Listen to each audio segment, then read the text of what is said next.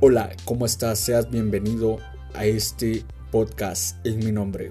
Un espacio donde discutiremos sobre la fe, la esperanza y el amor, sobre la identidad y la cultura de Cristo. Quédate en este lugar porque recuerda que donde dos o más están reunidos en mi nombre, ahí yo estaré. Comenzamos. Hola, ¿qué tal? ¿Cómo estás? Este es un nuevo episodio de la serie Yo también quiero resucitar del podcast en mi nombre. Soy Jefferson Tobar y estoy contento, agradecido y bendecido de estarte acompañando en un episodio más, en un episodio menos, para ser mucho más bendecidos por el Señor, para estar más cerca de nuestra resurrección. Hoy traigo un tema bastante interesante, pero también es como una pequeña catequesis, ¿no? Una pequeña catequesis, eh, un poco hermenéutica. Así que vamos a meterle durísimo diciendo en el nombre del Padre, del Hijo y del Espíritu Santo. Amén. Amado Señor, te damos gracias infinitamente por tu amor, por tu misericordia, porque tú eres grande, poderoso y bondadoso. Porque nos muestras el camino todos los días hacia tu reino y nos acercas a tu rostro misericordioso. Te damos gracias por tu amor, te damos gracias por tu misericordia, te damos gracias por tus bendiciones y por todo lo que nos has permitido. Amén. Bueno, arrancando con este tema, hoy estamos más que todo platicando, vamos a estar platicando sobre la autenticidad y la dignidad. Hace unos días pues estuve platicando con un hermano mexicano sobre todos estos factores de la autenticidad, de la dignidad dentro de Cristo, que muchas veces nos agobian, que muchas veces no las entendemos. ¿Por qué? Porque por un lado nos encontramos eh, siendo unos católicos muy auténticos, protagonistas del reino, y eso está muy bien, pero por otro lado nos encontramos siendo unos católicos o cristianos en general, vamos a quitar la palabra eh, católicos por el momento, siendo copia de algo que no somos. Eso es lo peor de todo, porque si fuéramos una copia del Señor Jesús, pues seríamos completamente auténticos, sería mucho más fácil poder vivir nuestra vida cristiana en autenticidad a través de nuestra vocación, en nuestro servicio. Ahora, por el otro lado, la dignidad.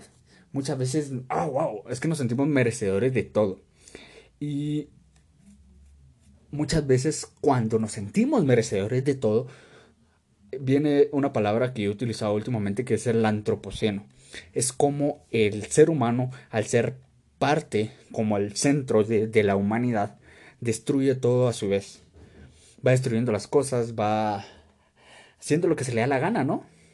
Entonces ahí cambiamos de perspectiva, cambiamos de, de ritmo, hacia dónde tiene que estar dirigida nuestra vida, hacia dónde tiene que estar dirigido lo que nosotros tenemos que hacer. Entonces, cuando hablamos resucitados a la imagen y semejanza de Dios, hablamos específicamente en esto. Yo quiero empezar, hoy voy a citar tres pasajes bíblicos, eh, bueno, cuatro. Primero es en el Génesis, en el, inicio del todo, el inicio del todo. Y Génesis dice 1, versículo 26. Dijo Dios, hagamos al hombre a nuestra imagen y semejanza que tenga autoridad sobre los peces del mar y sobre las aves del cielo, sobre los animales del campo, las fieras salvajes y los reptiles que se arrastran por el suelo. Y creó Dios al hombre a su imagen. A imagen de Dios los creó, varón y mujer los creó. Jesús, eh, Dios los bendijo diciéndoles, sean fecundos y multiplíquense, llenen la tierra y sométanla, tengan autoridad sobre los peces, sobre las aves del cielo y sobre todo ser viviente que se mueve sobre la tierra. Entonces, vamos a, dejar ahí este pasaje. Esto es muy bonito muchas veces porque le aprendemos en, en, la catequesis de primera comunión y luego como que nos dan una media refrescada en la confirmación y nos está hablando de la creación. Quiero entrar en contexto de que este libro tiene fundamentos teológicos, más no históricos, más no científicos. Entonces también no, perdónenme que si alguien creía que realmente venimos de, de, de Adán y Eva, pues son eh, interpretaciones que se utilizaron en ese tiempo, ejemplificaciones, perdón, sería la palabra correcta, para ejemplificar la fe judía. Entonces, pero sí tiene mucha verdad. Obviamente la Biblia es 100% auténtica y verdadera. Cuando dice hagamos a nuestra imagen y semejanza, hijo Dios. Pero yo te pregunto, ¿quién es Dios?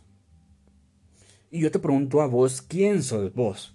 Es una pregunta completamente compleja de contestar, ambas. ¿Por qué? Porque si empezando con vos, ¿a quién soy yo?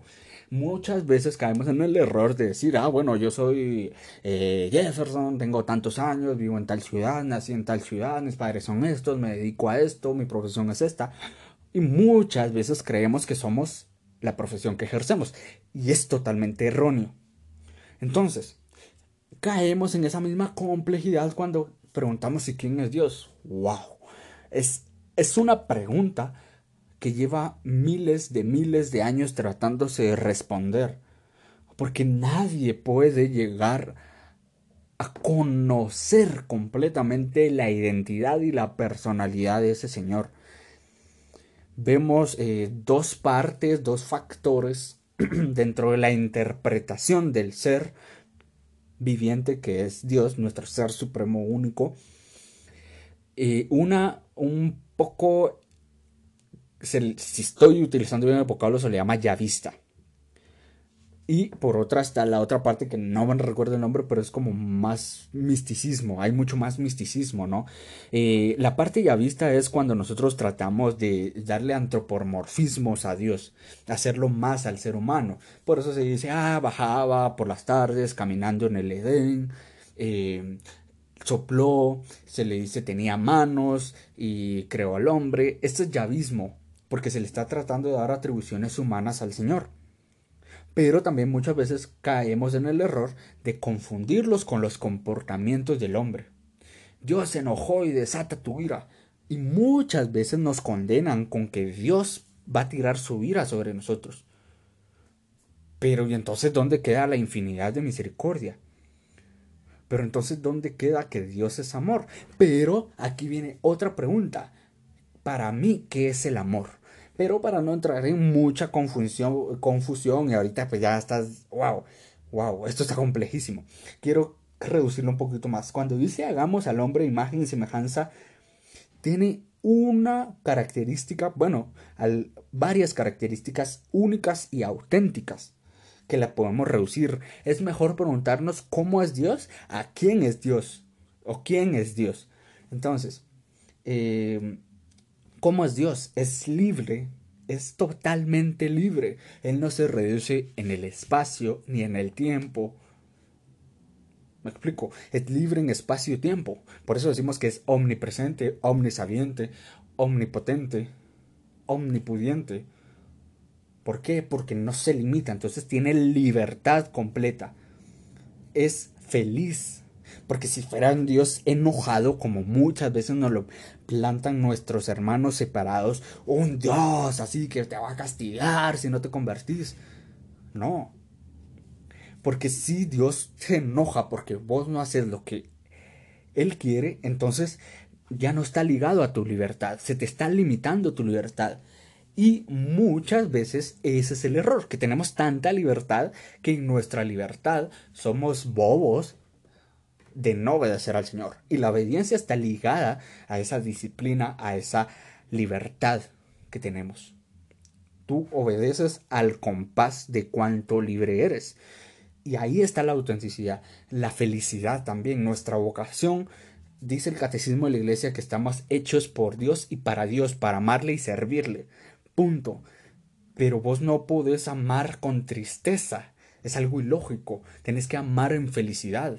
Vos no podés servir triste porque no lo vas a hacer bien. Tenés que servir en felicidad. Entonces este componente de la libertad, del amor, de la eh, felicidad, es un componente de Dios que nos hace auténticos. Y esta es la verdadera imagen y semejanza del Señor. Ahora bien, también la autenticidad yo soy uno que predico muchísimo la autenticidad. Bro, no te escondas detrás de, de, ninguna máscara, que no seas falso y esto. Y ustedes van a ver que todo mi contenido en redes sociales está mucho enfocado a esa parte psicológica, al tratar de despojarte de todos estos estereotipos, de tratar de ser libre, eh, muy auténtico, pero tampoco hay que ligar la, la autenticidad al libertinaje. Porque aquí encontramos un factor que dice imagen de Dios los creó, varón y mujer los creó. Muchas veces con esto agarramos a bibliazos a nuestros hermanos eh, homosexuales. Con esto los agarramos a bibliazos. ¿Qué? Es cierto, el Señor hizo imagen y semejanza y le dijo reproduzcan. Pero también hay que entender que muchas veces estos hermanos no han logrado descubrir la verdadera autenticidad que ellos poseen. Y puede que por eso estén tomando decisiones tan no muy adecuadas. Pero vamos a dejar eso por un lado, porque no me quiero meter en, eso ahorita. Entonces, esa es la parte de la autenticidad. Ahora, si nosotros vamos en la parte de la dignidad, o sea, es que no puedo despegar la autenticidad de la dignidad, porque sos tan digno como sos tan auténtico. Y entonces para eso quiero recurrir a la cita del Evangelio de hoy que estoy grabando esto. Específicamente me encantó la reflexión que escuché.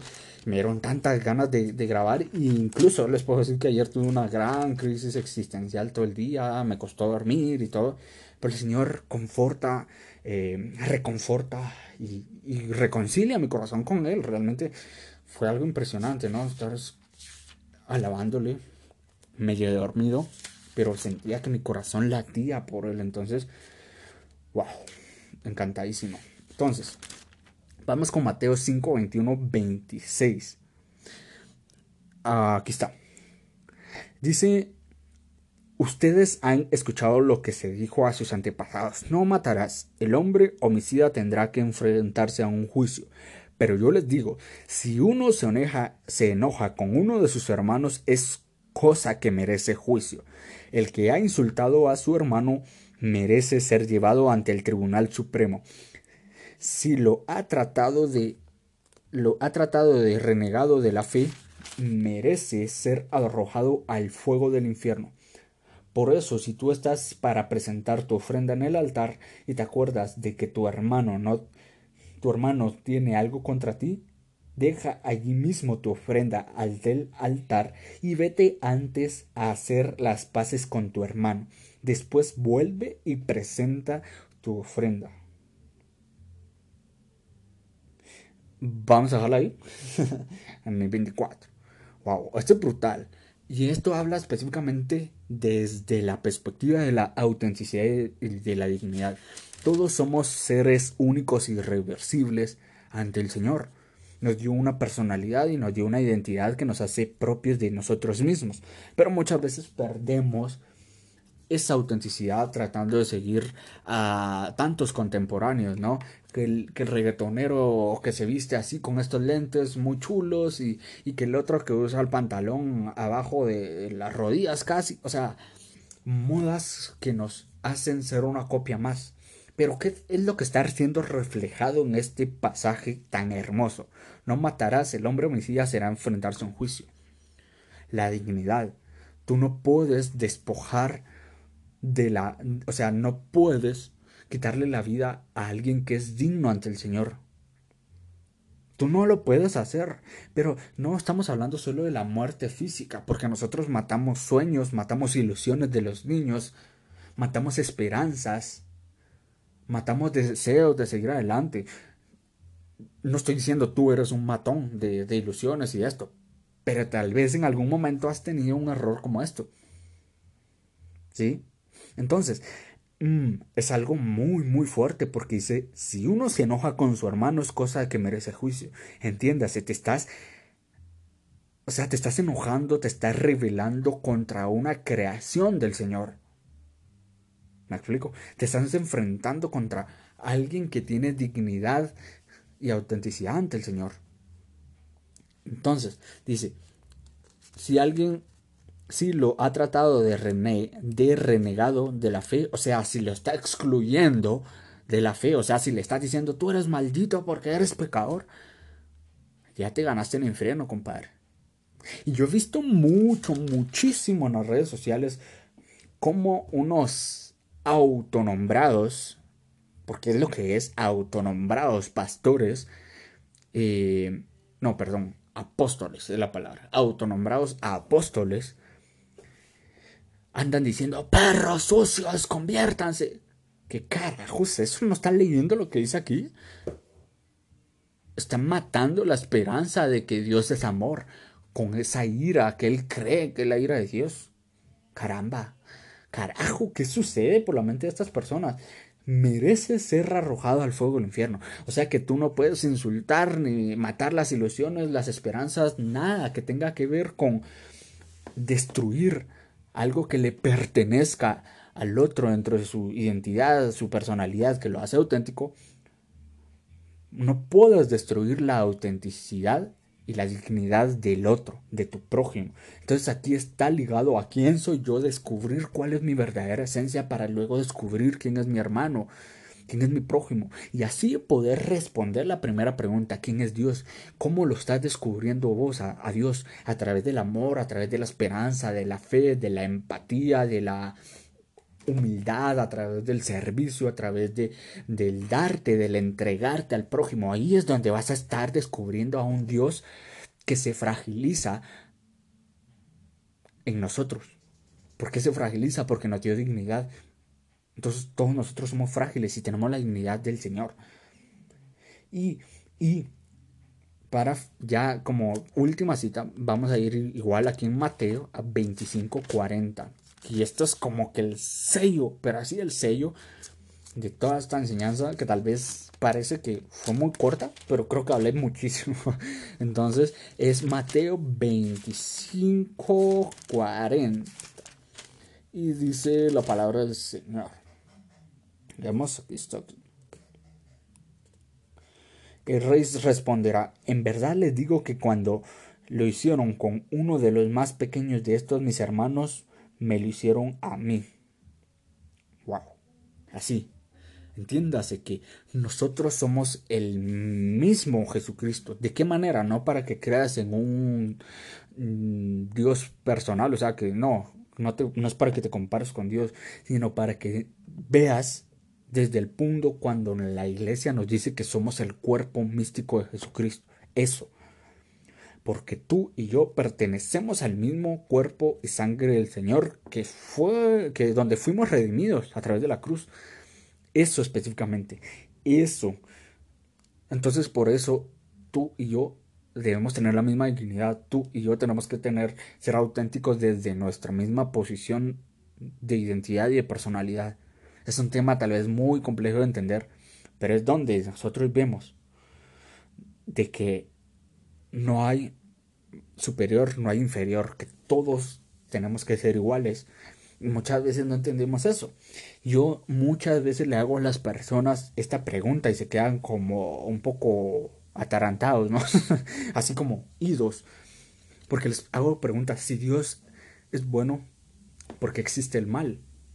Es por esto, por la falta de, de, autoestima que muchas veces tenemos, falta de autenticidad, porque un hombre que es auténtico no busca hacerle el mal a otro. Es porque somos egoístas. Es porque no entendemos la parte de la dignidad del prójimo. Por eso es que existe el mal, no por otra cosa. Si Dios es abundancia porque existe la pobreza, porque nosotros, tratando de ser superiores, muchas veces nos aprovechamos de otros para quitarle sus posesiones y usarlas a nuestro beneficio. Vemos claro el feudalismo, ¿no?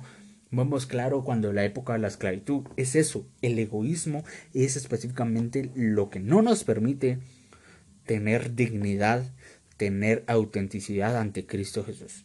Te agradezco muchísimo por este espacio, espero que te haya servido muchísimo, brutalmente que te haya servido y te amo con el corazón te agradezco un montón por haber escuchado este episodio y por favor no te vayas sin por lo menos compartirlo con unas cinco personas.